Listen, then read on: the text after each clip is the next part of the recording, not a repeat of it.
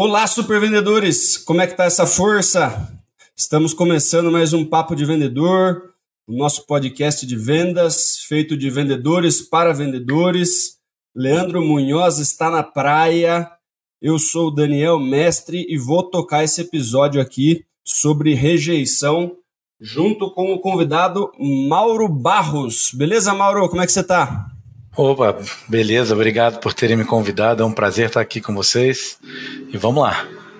Maravilha. Mauro, antes da gente começar aqui, cara, conta um pouquinho da sua história, um pouquinho da sua carreira, né, para o nosso amigo ouvinte entender o que, que você já fez, né, qual foi sua trajetória, para a gente poder entrar no assunto principal aí. Perfeito. Tenho 34 anos, já fali duas vezes, quebrado, é, fiz faculdade no exterior, né, sou formado em administração e economia. Passei por algumas empresas, tive algumas oportunidades muito, muito legais aí de aprendizado. Tive a oportunidade de trazer duas empresas internacionais para o Brasil. E em 2017 é, resolvi montar meu próprio negócio e estamos aí até hoje. É uma corretora de seguros focada em planos de saúde. Maravilha, legal. Daqui a pouquinho o pessoal vai saber um pouquinho mais da sua história, né, Mauro? A gente vai bater um papo legal aí sobre resiliência, sobre lidar com a rejeição, sobre como a gente constrói isso. Mas antes da gente começar o episódio, de fato, preciso deixar uns recadinhos aqui. Esse conteúdo é trazido para você pela RD Station CRM e pelos Super Vendedores. Hoje nós temos uma notícia super bacana para a comunidade. Está aberto o questionário da maior pesquisa de vendas do mercado, né, o panorama de vendas realizado pela RD Station, com apoio esse ano do Papo de Vendedor. Tá? Você que trabalha com vendas, a gente quer te ouvir. Tem um link na descrição desse podcast para você responder o questionário da pesquisa, né, contribuindo para a gente ter os dados do nosso setor, coisa que vai ajudar muito né, a construção do relatório, um relatório que vai falar sobre tendência, que vai passar um monte de indicador, um monte de dado legal é, para o nosso mercado. A RD vai disponibilizar esse conteúdo depois com todo mundo. E você ainda concorre a prêmios só por responder o questionário. Então, clica aí no link na descrição do episódio e responda a pesquisa Panorama de Vendas. Maravilha?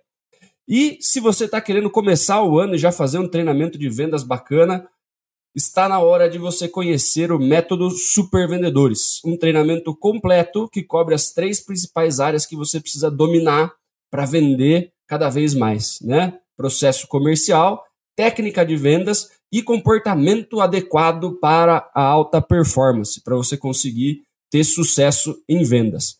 Também tem link na descrição deste episódio para você conhecer o método Super Vendedores. Aproveita o começo de ano, você falou que vai entrar batendo meta, clica aí e vem conhecer o nosso treinamento. Maravilha? Então, entrando na nossa pauta principal aí, gostaria de bater um papo com você, Mauro, sobre resiliência, cara. O que, que é resiliência emocional e, na sua opinião, como que ela influencia na vida do vendedor, cara? Olha, é, o vendedor, na minha opinião, na verdade, os vendedores que trabalham comigo, que eu digo que tem uma resiliência emocional, são aqueles que apanham, tomam um tapa na cara, mas eles estão lá, levantam todas as vezes e continuam seguindo e fazendo aquele processo que foi ensinado a eles. Então, é, é, você ter esse mindset de que os números é, eles vão fazer você ter aquele resultado, não importa quantas vezes você é rejeitado e apanhar, você sempre vai estar levantando, né? Eu gosto muito daquele filme antigo do Batman, não é, não é desses novos, quando ele cai lá no buraco do naquele poço, né? E ele fala: "Por que que a gente cai?", né? Para que a gente possa levantar. Então é basicamente isso.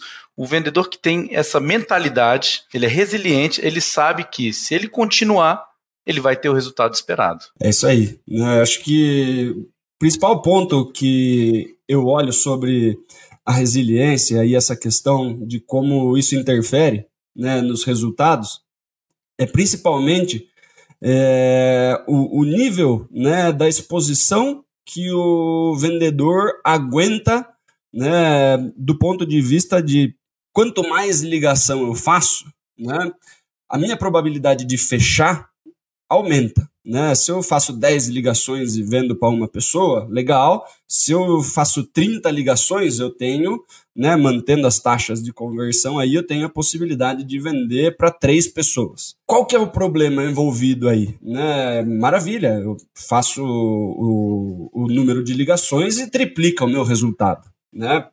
O problema é que o volume de rejeição sobe de 9 para 27 né? E tem muitos vendedores que têm um limite para esse número, né? Ele toma ali, de repente, 9, 10, 12 e já começam a ficar um pouco mais cabisbaixo, já começa a ficar desanimado, e daí vai tirando o pé, ou cai muito o ânimo das ligações dali em diante. Né? Talvez ele até consiga fazer o número de ligações, né? se ele tem uma meta de ligação e tudo mais, Agora, o, o humor e, o, e a energia dessas ligações vai ficando cada vez mais baixo. E aí, quando a ligação não é feita né, do jeito correto, com o ânimo correto, se fazendo tudo certinho, a gente já tem uma, uma dificuldade de vender. Quando eu estou com energia baixa, quando eu estou cabisbaixo, quando eu estou sofrendo ali por estar com medo de ser rejeitado mais uma vez, aí o resultado fica muito mais difícil de vir, né, Mauro? E aí a gente só lida com um volume muito grande de rejeição, não é isso? É. E uma das coisas que a gente tem visto aqui na nossa equipe interna é basicamente isso. Né? Você tem lá, como você falou, você está ligando para 10 e você está vendendo para 1, você tem uma taxa de conversão de 10%. Mas quando você liga para 20, a sua taxa de conversão está caindo para 7%, 6%.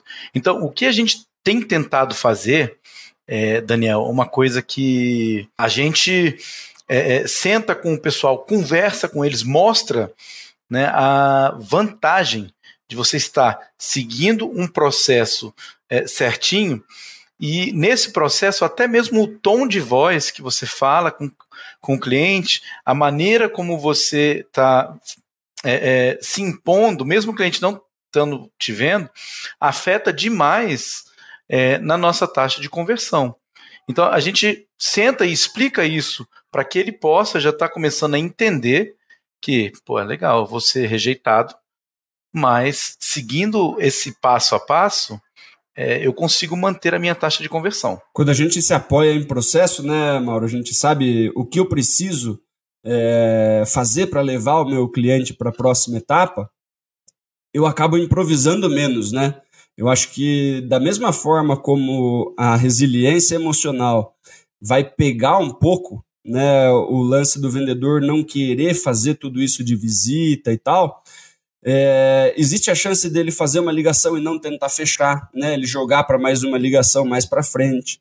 E aí o, o, o número de follow-up vai ficando cada vez maior, né? Eu vou tendo um monte de ligação para eu fazer logo em seguida, as, as, os leads vão esfriando.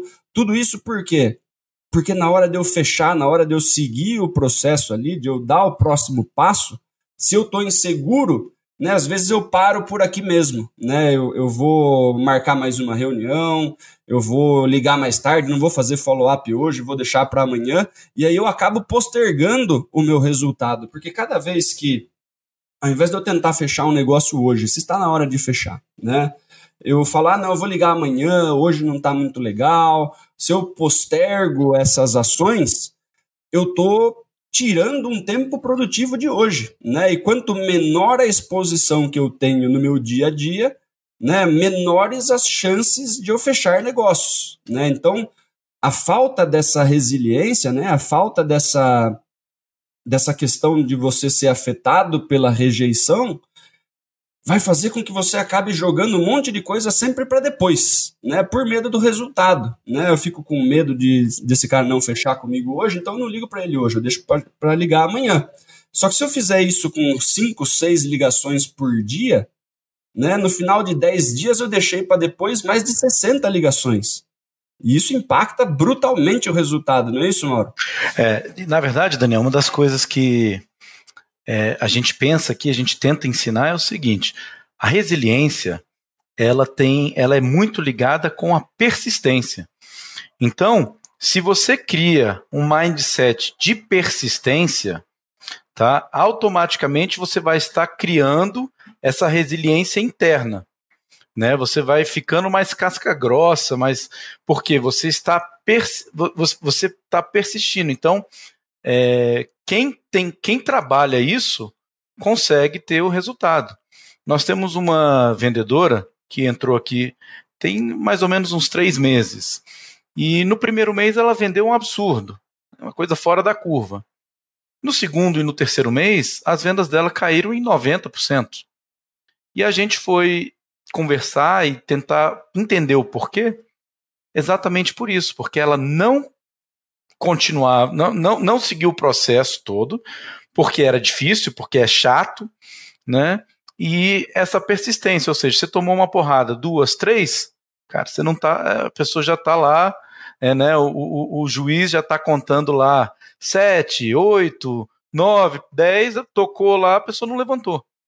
Então, a gente começou, ao entender isso, a gente começou a fazer um trabalho com ela e as vendas dela estão voltando novamente. Ou seja, a pessoa tem um potencial enorme, mas ela não conseguiu manter é, é, os mesmos números porque ela Começa a ficar é, dolorido, né? Começou a ficar dolorido, começou a, a, deixar afetar o emocional, a pessoa ficou cabisbaixa, pô, não é isso que eu quero. E tá aí, tá melhorando porque agora ela entendeu que faz parte.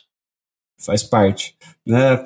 E levando isso tudo, né, Mauro, em consideração, eu queria perguntar para você aqui se a resiliência pode ser desenvolvida, né? Se você acredita que isso pode ser uma coisa a ser desenvolvida e se sim, como você desenvolveu a sua, cara? Olha, eu acredito que sim, a resiliência ela pode ser é, desenvolvida. Né? Acredito que tem algumas pessoas que já têm uma resiliência maior quando é, ingressam no mercado de trabalho devido à criação que tiveram, uhum. mas eu acredito que qualquer pessoa tem a capacidade de persistir, de continuar, de não desistir, de cair, levantar, aprender com os erros. Isso, de novo, é uma questão emocional. Você tem que colocar isso dentro de você e falar: olha, é, é isso que eu quero e vamos lá, eu só vou parar quando tiver bem sucedido.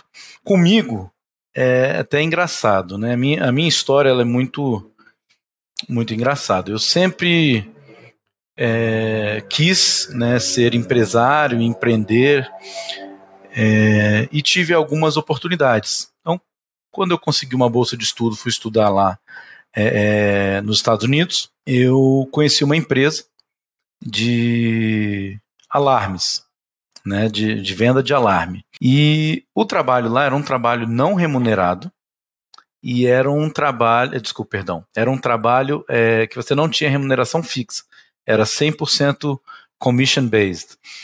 E o que, que eu fiz? Falei, olha, eu preciso ganhar dinheiro. Eu, como estudante internacional, podia trabalhar dentro da faculdade. Né? E você pode trabalhar quatro horas por semana. Eu precisava ganhar dinheiro. Então, o que, que, eu, que, que eu fui fazer? Fui fazer um trabalho informal, como vendedor. E esse trabalho eu fazia de porta em porta. Eu ia batendo de porta em porta e vendia.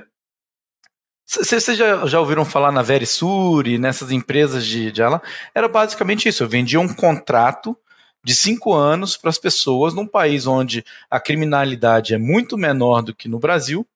Então eu uhum. precisava convencer essas pessoas. E a gente batia aí questão de 20, 30, 40, 50 portas. E Por dia? Por dia, exatamente.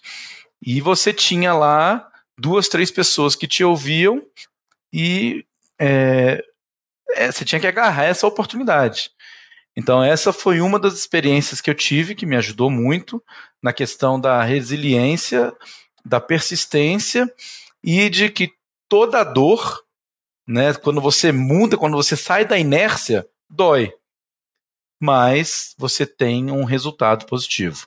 Então, essa foi uma das experiências que eu tive porta a porta, foi muito legal. Depois de um período de aprendizado, comecei a ganhar bastante dinheiro. Continuei né, a minha carreira, é, é, terminei os estudos, conheci uma outra empresa, uma empresa de computação que trazia uns computadores bem pequenininhos, trouxe essa empresa para o Brasil. O negócio foi, cara, explodiu, deu muito certo. E aí eu deixei o, o, o ego subir, achei que eu era é, é, o tal. E conclusão, né, para não, não fazer a história ser longa, eu quebrei uma empresa aqui no Brasil e essa empresa recentemente ela foi comprada pela Intel nos Estados Unidos. Ou seja, olha a oportunidade que eu joguei fora. Então foi um aprendizado muito grande. Mas me ensinou muito a questão da resiliência porque eu quebrei. Eu tinha 23, 24 anos na época, eu fali. Eu ganhava, estava ganhando muito dinheiro, 50 mil, 60 mil por mês. Com 20 anos, 24 anos, 23 anos, foi, puxa vida. Cara, é muito fácil ganhar dinheiro, né? Eu não, não juntei nada. Né, eu gastei tudo, viajava, primeira classe, tá, achei que tava achando que era muito fácil. Eu quebrei e fiquei no negativo quase 250 mil. Então, ou seja, eu, eu não saí no zero a zero, pelo menos, né? Eu ainda saí devendo, devido às escolhas. E aí que foi uma das é, é, um, um dos momentos mais difíceis em que eu e minha esposa tivemos que trabalhar é, a, a, questão da resiliência. É, minha esposa quase se separou porque as escolhas foram minhas, não foram dela.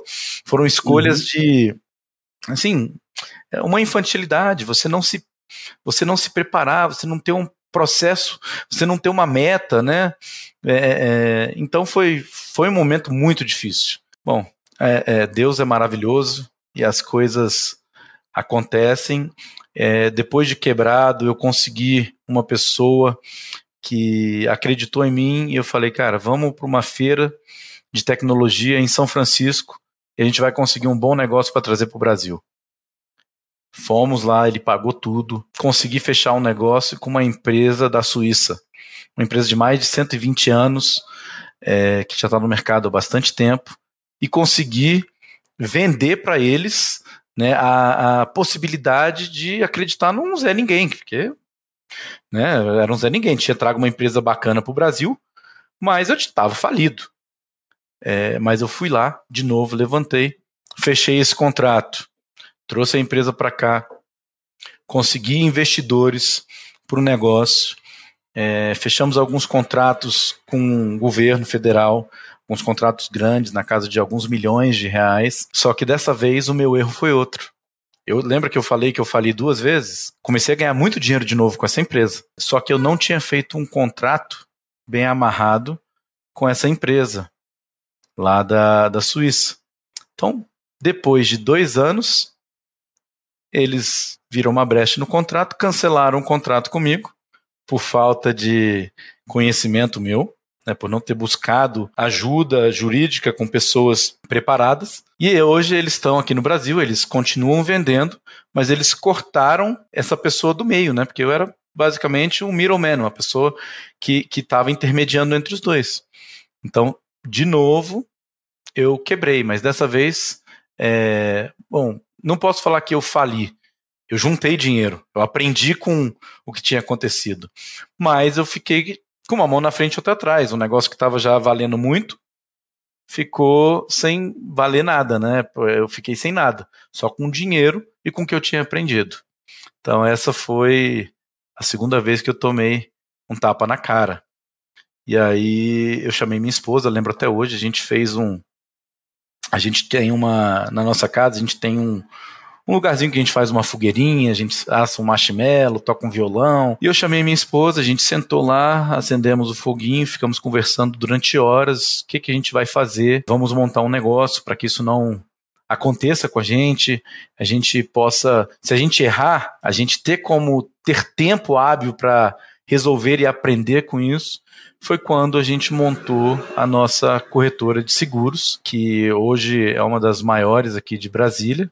Né? A gente tem crescido ano a ano mais de 150%. Esse é um pouquinho da nossa história, né? Legal, Mauro. Na construção da resiliência mesmo, né? Você, deu o exemplo aí da, da venda porta a porta que você fez ali, que era questão de, poxa, 20, 30, 50 visitas por dia não é para encontrar um sim, né? É para encontrar três pessoas que topavam te ouvir de repente. Isso. Aí né? começava um trabalho para tentar pra, vender depois para eles. Conseguir fechar algum contrato. Né? Então, volta naquela história que a gente estava conversando no início do episódio, né? Que se você não aguenta fazer 50 visitas em um dia e você fizer isso ao longo de uma semana, 10 por dia, né? Você vai conversar com três pessoas durante uma semana, não durante um dia, né? Então, de novo, né, o nível de exposição, né, o quanto você aguenta aí a se expor, né, a rejeição de fato, que é uma das únicas coisas que a gente tem certeza que vai acontecer quando a gente é vendedor, é a gente tomar uns não pro meio do caminho, né, e tá tudo certo, né, é o quanto a gente consegue continuar é, apesar do não, né, para a gente ter um volume maior, né, e consequentemente é, vendas maiores aí. É, teve mais alguma coisa, Mauro, que de repente te ajudou aí a, a construir a sua resiliência? Ou tem algum método que quem está. Teve, é, teve sim, teve bastante coisa. pela resiliência aí, tem alguma coisa que você poderia deixar de dica? Olha, teve, teve também uma outra experiência que eu não comentei aqui, é, mas eu sou, eu sou bem religioso. E dos meus 19 anos não, 18 a 20 anos mais ou menos, se eu não me engano, dei uma pausa nos meus estudos e eu fui ser missionário, né, da igreja, um trabalho não remunerado, era um trabalho de amor. E eu estava vendendo, entre aspas, o que eu acreditava o que eu acredito é, é chamar as pessoas para pararem de beber, pararem de trair, de pagadismo, ou seja, chamar a pessoa para fazer várias mudanças na vida que não são fáceis. E também esse era um trabalho que a gente falava com pessoas na rua todos os dias, né? entrava no, no, nos ônibus, sentava, falava. Então, era o tempo inteiro falando com pessoas. E era o tempo inteiro sendo rejeitado. É, na verdade, a ordem disso tudo isso foi antes de eu me tornar vendedor de porta em porta nos Estados Unidos, foi antes de eu ter trago é, essas outras empresas. Então, diria que foi o pontapé inicial que me ajudou a ser uma pessoa mais resiliente, a ser uma pessoa que acredita num processo, independente do que esteja acontecendo no momento, se eu seguir firme, continuar, a probabilidade é muito maior de eu chegar aonde eu quero lá na frente. Certo. Então você fazia esse trabalho aí. Quantas horas por dia, Mauro, quando você estava trabalhando aí com. Quando eu era é, missionário? Missionário. Quanto, quanto ah. tempo por dia? Quantas abordagens por, por dia? Você, com certeza você não fazia um funil de, disso daí na época, né? Mas acho que. Cara, então, a, a, a gente tinha um planejamento. Tá? Então, como é, que, como é que funcionava? Nesse ponto, se você esquecer 100% da parte religiosa, o que a gente aprendeu lá me mudou muito, porque a gente tinha um planejamento que tinha cada 30 minutos, então você marcava os compromissos, tudo no papel. A gente estava falando 2000 e 2005, tá? Certo. É, era tudo no papel. Você ligava para as pessoas do orelhão, porque a gente não tinha como era algo remunerado, a gente não tinha dinheiro. Então, era na, na, naquele orelhão com aqueles cartões que você colocava assim, você ligava no pro celular, nossa, você ficava até louco, você via os créditos falando. Tu, tu, tu, Quando ligava para celular era muito caro, né? Mas a gente marcava, ligava para as pessoas que a gente abordava na rua, falava se elas tinham interesse. Quando elas falavam que tinham, pegava o telefone, marcava. É, é, então a gente tentava ter é, oito apontamentos né, por dia Desses oito acontecia um ou dois, porque sempre tinha uma desculpa, caía. Normal, normal. É, todo dia de manhã a gente fazia o planejamento do dia e toda sexta-feira a gente fazia o planejamento da semana, que era o acompanhamento. Quando as pessoas queriam nos escutar, a gente tinha algumas lições que a gente passava para essa pessoa. Então, lição número um, lição número dois, lição número três. Então, a gente tinha que sim fazer um follow-up com essas pessoas. Ah, e aí, você pensou sobre. Já tinha as lições isso, já determinadas. Você pensou sobre a, a, aquela lição que a gente falou sobre isso, isso, aquilo? Ah, sim, a gente deixava um livro com eles. Você chegou a uhum. ler a uhum. parte do livro que nós marcamos? Então, tinha sim um processo e eu só uhum. fui entender que isso era um processo de vendas agora, depois de muito tempo. Na época eu achava que era um processo de como ser um bom missionário. Né? Você tinha que seguir isso.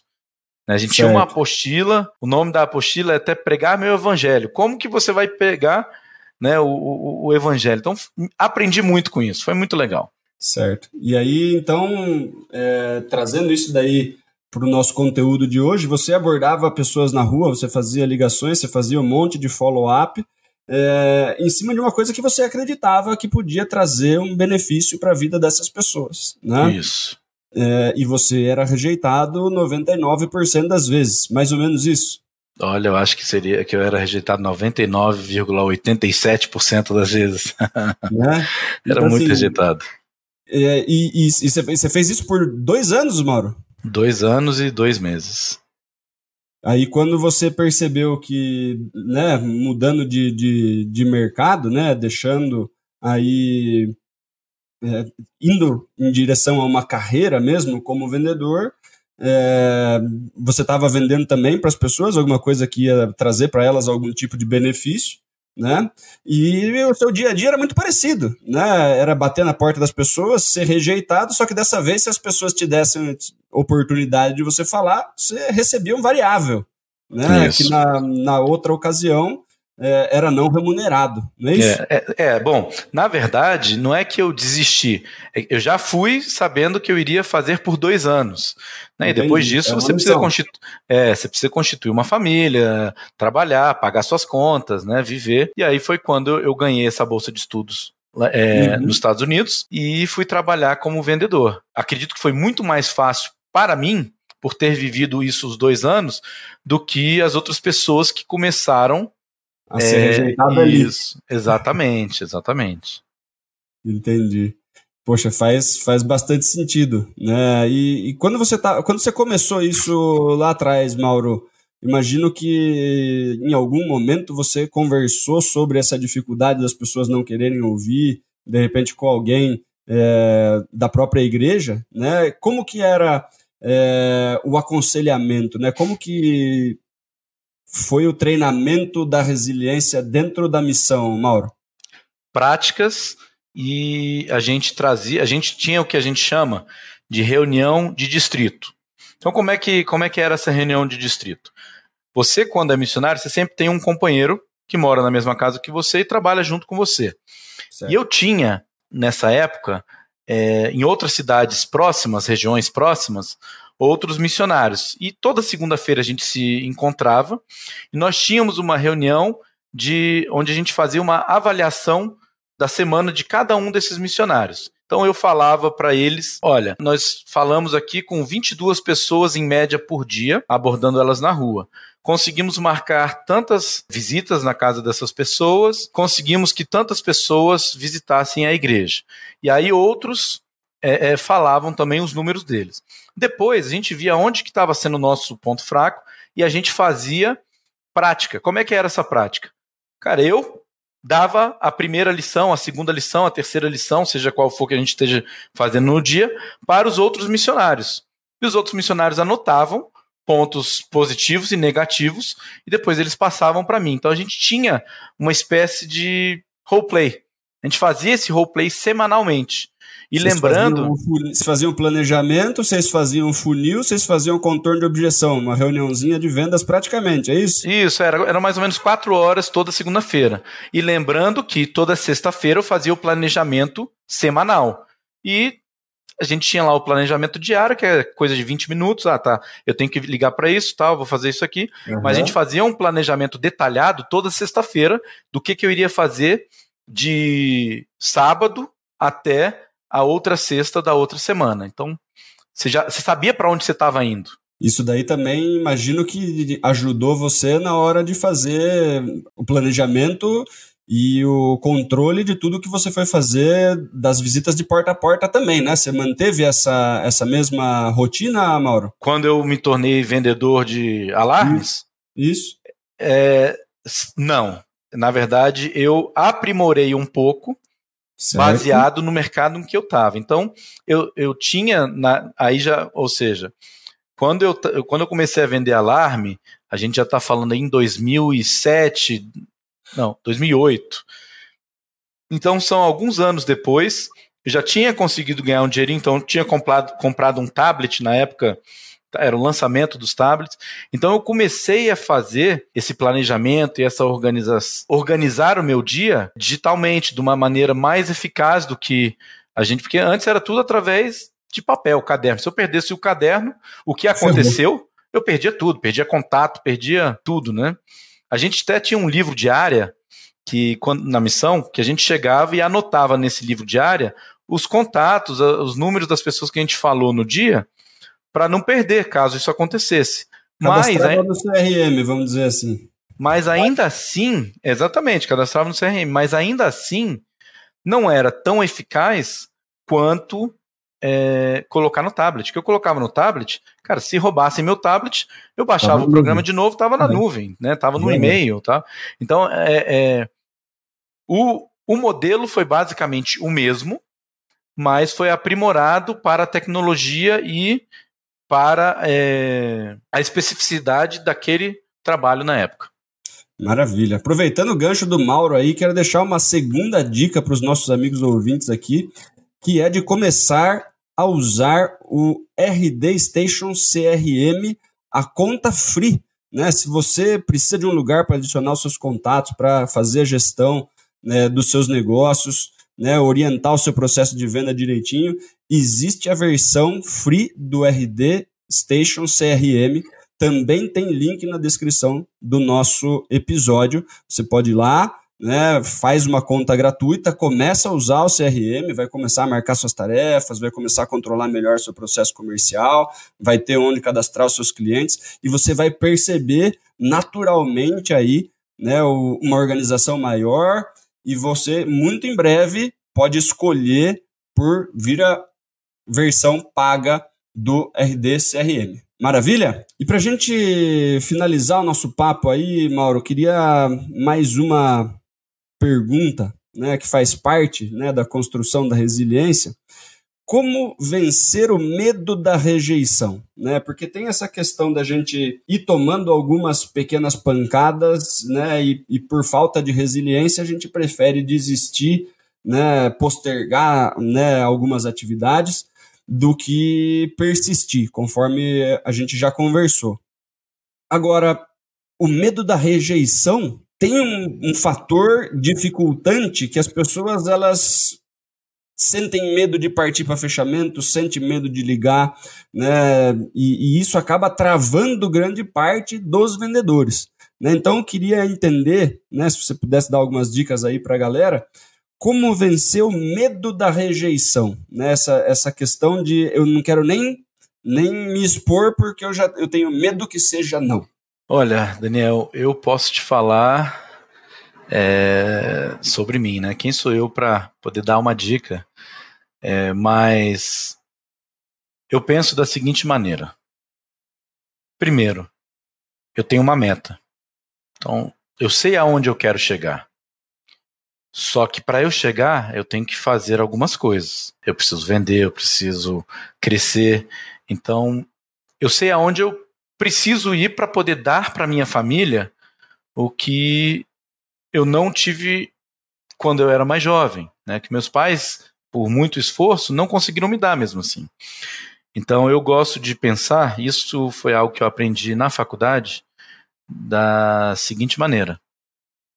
Eu tô num barco, eu chego numa ilha, tá? E nessa ilha, na hora que eu desço da ilha, o marinheiro fala: Olha, eu tô indo embora agora. Eu falei: Ué, calma aí, você vai me deixar aqui na ilha?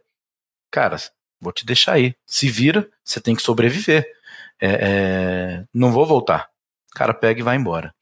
Então, eu penso da seguinte maneira: depende de mim, da minha equipe, chegarmos e termos os números, alcançarmos as metas que nós traçamos. Não tem como eu voltar.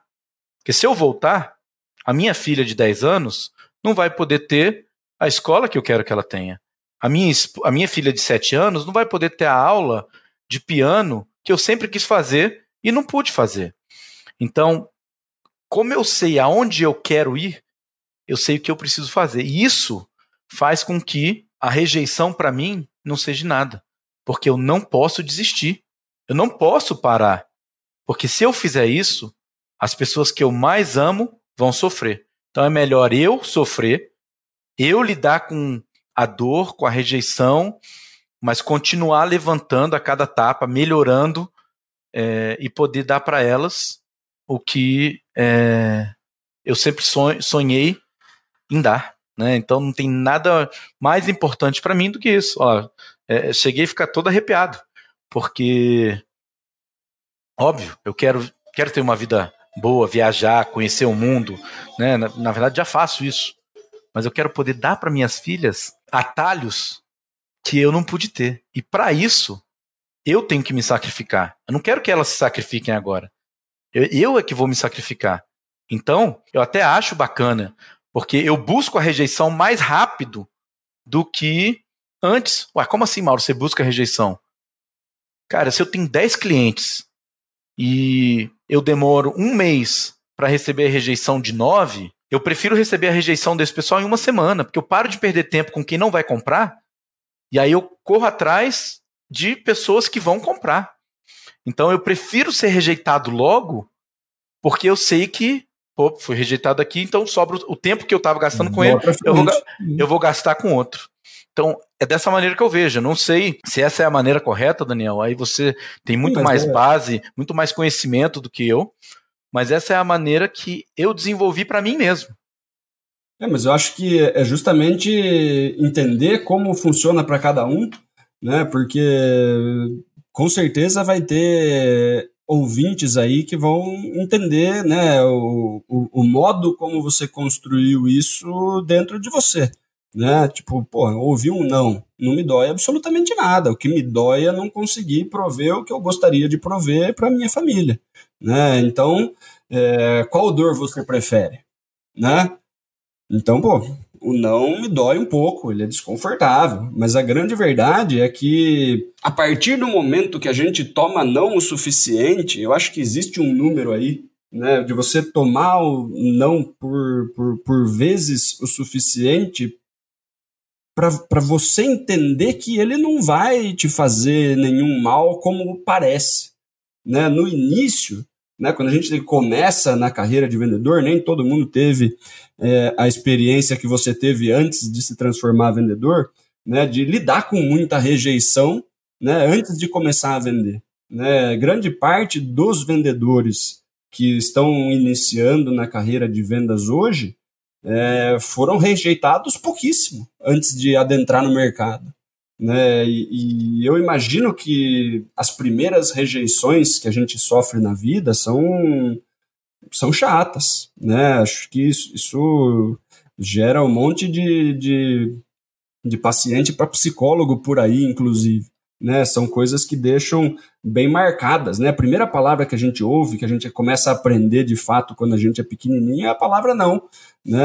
A gente vai fazer alguma coisa de errado, os nossos pais ficam gritando não, não, não, não, não, né? Então é um negócio que começa a podar o que a gente quer fazer é. desde pequeno, né? A gente não gosta de ouvir não, né? E quando a gente precisa trabalhar num volume cada vez maior de não, e isso vai frustrando a gente, né? O não, ele era, eu gostaria que fosse sim, se fosse sim eu ganhava comissão, como que eu vou querer mais não? Né? Toda vez que ele vem, me parece que é um negócio que eu não fechei, né? Eu, eu olho para o que traz de falta, né? Então, se a gente consegue ajustar tanto o, o pensamento de o não não vai me fazer tão mal assim. Né? Eu entendo o mecanismo de proteção do nosso cérebro para evitar que a gente seja rejeitado, né? porque a rejeição é uma coisa que está ligada intimamente à nossa segurança. Né? O ser humano foi feito para sobreviver é, em tribo. Né? Se a gente era expulso da tribo, se a gente era rejeitado da nossa tribo, a gente estava na roça, né? a gente estava ferrado. Então, nosso cérebro ele é feito para evitar a rejeição. Mas a partir do momento em que a gente consegue se expor a uma quantidade suficiente de rejeição para a gente mostrar para o nosso cérebro, cara, você está falando que é perigoso ser rejeitado, mas ó, estou sendo rejeitado, não está acontecendo nada. Muito pelo contrário, estou ganhando dinheiro mais do que a galera que não se expõe. Né? Esses nãos que eu aguento tomar é o que dif me diferencia, de repente, dos outros vendedores que não estão batendo meta.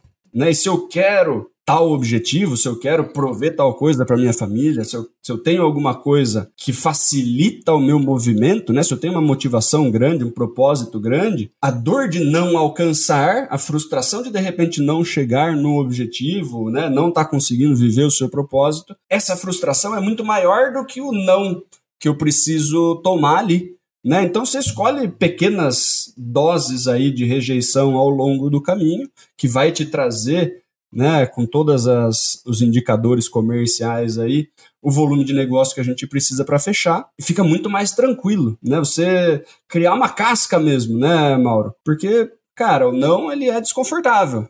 Né? Mas se eu não tiver o não, eu não pego o sim, que tá ali três portas depois, não é isso, Mauro? Realmente. Pensando no que você falou, eu pensei em algumas maneiras em que hoje, né, eu estou numa posição diferente. Eu não sou mais o vendedor é, final. Eu não estou mais atendendo o cliente. Mas hoje eu tenho uma equipe, tá? E essa equipe eu preciso passar o que eu aprendi para eles durante esse tempo. E quais são alguns pontos que eu passo para eles para tentar ajudar eles a ter uma resiliência emocional, né? Perder esse medo da rejeição. Primeiro, voltando naquilo que eu falei, o primeiro ponto é: o não ele vai só te fortalecer. Você vai ser rejeitado, mas você vai criar mecanismos e maneiras para vencer essas objeções e pegar esse não e transformar ele num sim. Então, isso leva um tempo. Fica tranquilo. Faz parte do aprendizado. Quando você nasce, antes de você engatinhar, que, que você estava aprendendo? Você estava aprendendo a ficar sentado lá, porque nem durinho você conseguia ficar. É, mas depois que você ficou durinho lá, sentou, começou a, a, a se arrastar, a engatinhar, você começa a, a, a caminhar. Depois que você está caminhando, você vai correr. Então, esse é uma das coisas que eu passo. Gente, calma. Segue o processo. Segue o modelo. Né, nós estamos trabalhando aqui há alguns anos, desenvolvendo esse modelo que está em constante mudança, constante aprimoramento, porque a gente já sofreu lá atrás. Então vamos, vamos diminuir esse sofrimento. A segunda coisa que a gente faz com os nossos é, colaboradores, para que eles possam evitar esse desânimo, é qual é a sua meta. Quanto que você quer ganhar esse mês? Você quer ganhar um salário mínimo, R$ 1.500? Ou você quer tirar agora 7, 8, 9 mil reais? Isso é o que um vendedor nosso que está lá em meio de carreira está tirando. Dá para tirar muito mais? Sim, tem aquelas pessoas é, é, fora da curva. Mas imagina, um, um, a, a, idade dos nossos vendedores é 20 anos, 19 anos, primeiro emprego das pessoas. E aí, você quer ganhar 7 mil? Ou você quer ganhar R$ 1.500. Então, essa, esse é um motivador. A parte financeira é um motivador. E, por último, Daniel, isso é até uma coisa que eu aprendi com vocês aí, né? Tem que dizer. Gosto bastante do podcast de vocês. O Leandro, ele fala sempre né, o, o, o bordão de vocês, né? Que é é, espada. É, como que é? Me, me ajuda aí que agora. Casa de Ferreiro, espada, espada ninja na vitrine. Exatamente. Casa de Ferreiro, espada é, é, ninja na vitrine. Até tem, não sei se vocês conseguem ver. Eu comprei aqui um, uma espada samurai que fica aqui agora na minha, no meu escritório. Justamente para lembrar, porque eu gostei muito desse, desse bordão. Por quê? Se a gente faz e segue o processo, a sua conversão vai aumentar. Então, segue o processo, é, seja, seja é, resiliente, né? Se, seja persistente na, na, no cumprimento desse processo, que vai dar certo. É, depois é. que a gente implementou o nosso processo aqui com o CRM, com tudo isso, nossas, hoje a gente está com uma taxa de conversão de 16%. Eu nunca tive uma taxa de conversão desse tamanho, porque seguimos esse processo e o pessoal que trabalha com a gente aprendeu que, pô, vou tomar tapa na cara, mas eu vou, eu vou ganhar meu dinheiro. Porque eu quero receber aqueles 7 mil. Então, assim, eu sei que eu falei algumas coisas, eu divaguei um pouco, mas é porque essa maneira é a maneira que está dando certo aqui pra gente. Né? Pode ser que não dê certo para todo mundo, mas pra gente está dando certo. É, eu acho que, inclusive, quanto a gente quando a gente começa a aguentar a rejeição um pouquinho mais, né, tem uma outra coisa que acontece. Se você topa né, aumentar o volume de rejeição, você começa a ter, obviamente, mais ligações, mais contato com o cliente, né, vai aumentar o seu número de sim, mas naturalmente vai aumentar o número de não. Só que, seguindo aquela teoria das 10 mil horas que alguém precisa para ficar né, muito bom em alguma coisa que a gente faz, a gente vai ficar bom em contorno de objeção, a gente vai ficar bom em negociação, a gente vai ficar bom em fazer follow-up, a gente vai ficar bom em transformar um não em talvez, um talvez em sim, com mais facilidade, também depois que a gente já fez isso um monte de vez. Né? E aí, quanto maior o volume que a gente consegue trazer no início de carreira, mais rápido eu tomo 10 mil não e fico especialista em tomar não né? Porque se eu tomo só 10 por dia, né? Eu vou, comer, eu vou tomar 10 mil, não, eu já estou quase aposentando.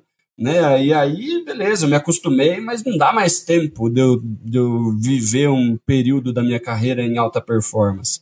Né? Então, eu acho que é muito importante a gente olhar para essa coisa de antes de eu ficar bom em alguma coisa, eu preciso ser constante nessa coisa.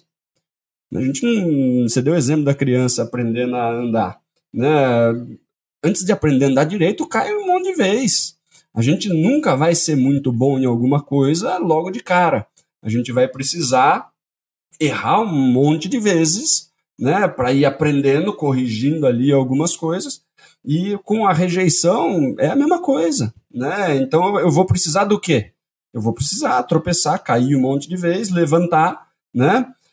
E fazer algumas reflexões do que o que eu aprendo com esse não né?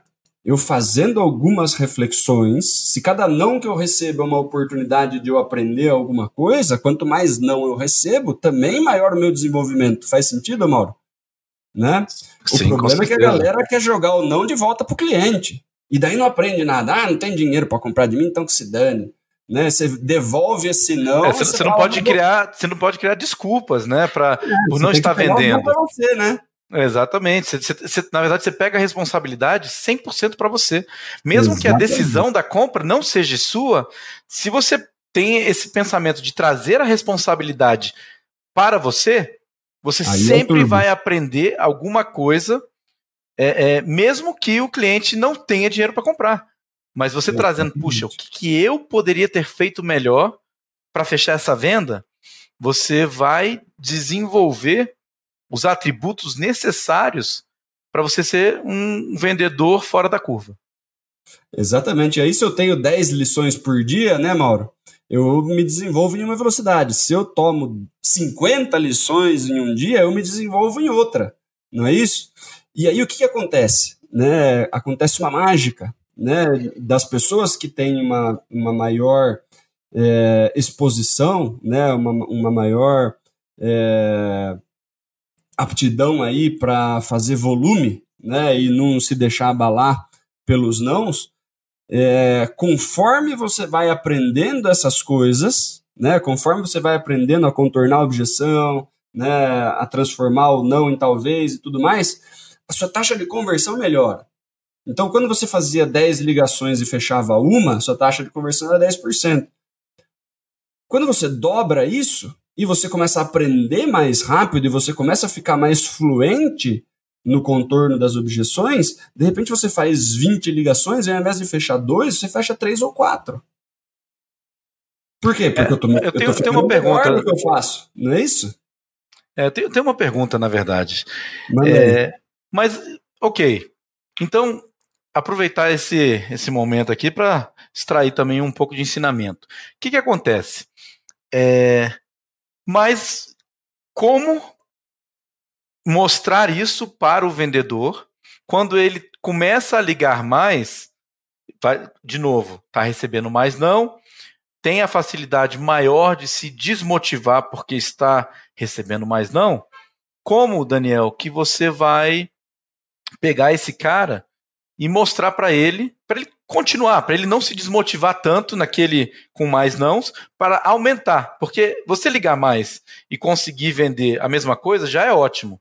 Agora, você ligar mais e aumentar a sua produtividade, cara, como é que faz isso? É, é uma coisa legal, quero, quero ver como fazer isso.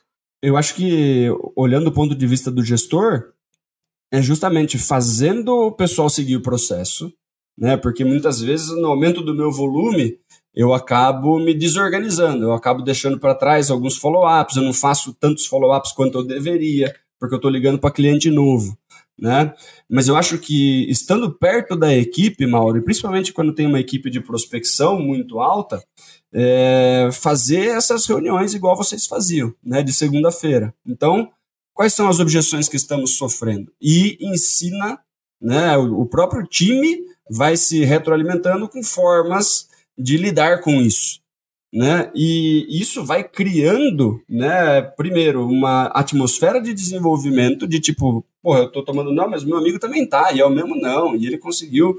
Né? O, o, o não, ele, ele deixa de ser um terror que todo mundo é, quer evitar, e a gente percebe que está todo mundo lidando com ele, e que tem gente que está lidando melhor, tem gente que está né, lidando um pouco pior. A gente troca essas experiências, tem uma rede de apoio, né? Então, poxa, aprendi aqui uma, uma nova. Uma rede de segurança, né? É muito importante.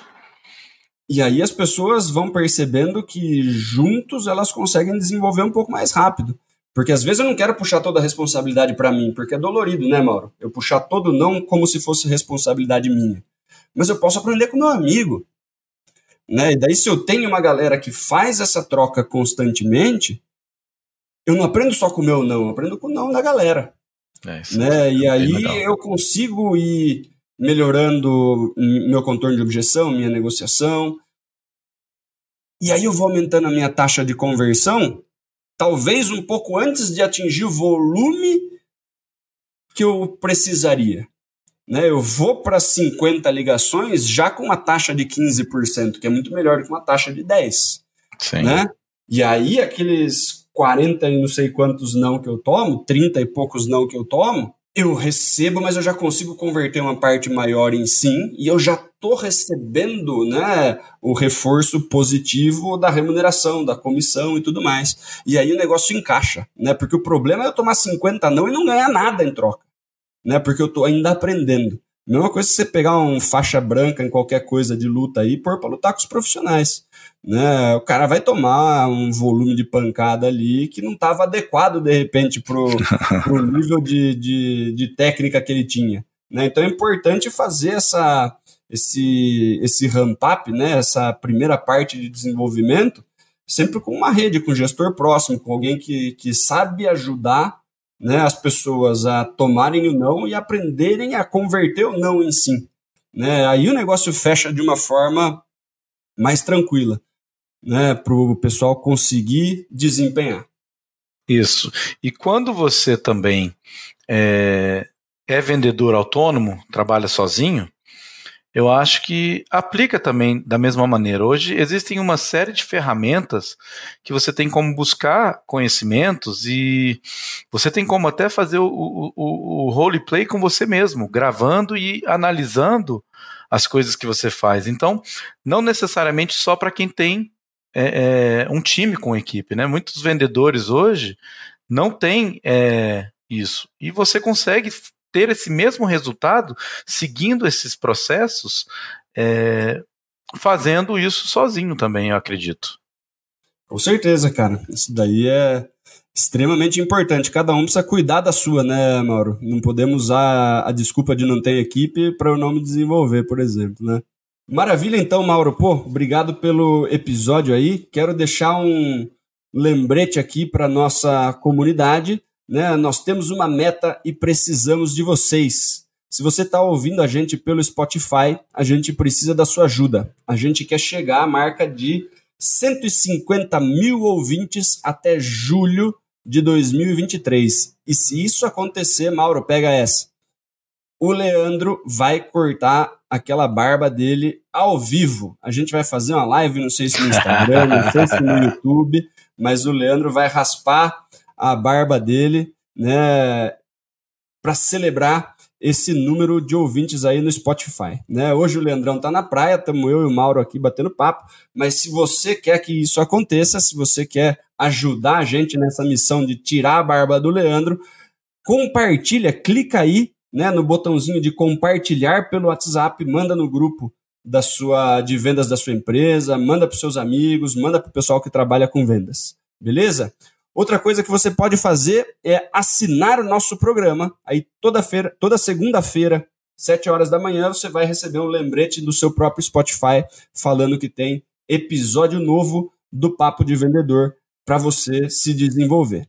Né? E outra coisa que você pode fazer é clicar ali em classificar né, e dar cinco estrelinhas para o Papo de Vendedor. Isso vai fazer com que o algoritmo lá do Spotify mostre o nosso programa para mais pessoas e para que esse conteúdo aí com experiência de vida do Mauro e todo esse conteúdo que a gente trouxe possa chegar até mais vendedores, até uma comunidade maior, para a gente ajudar a galera a vender mais.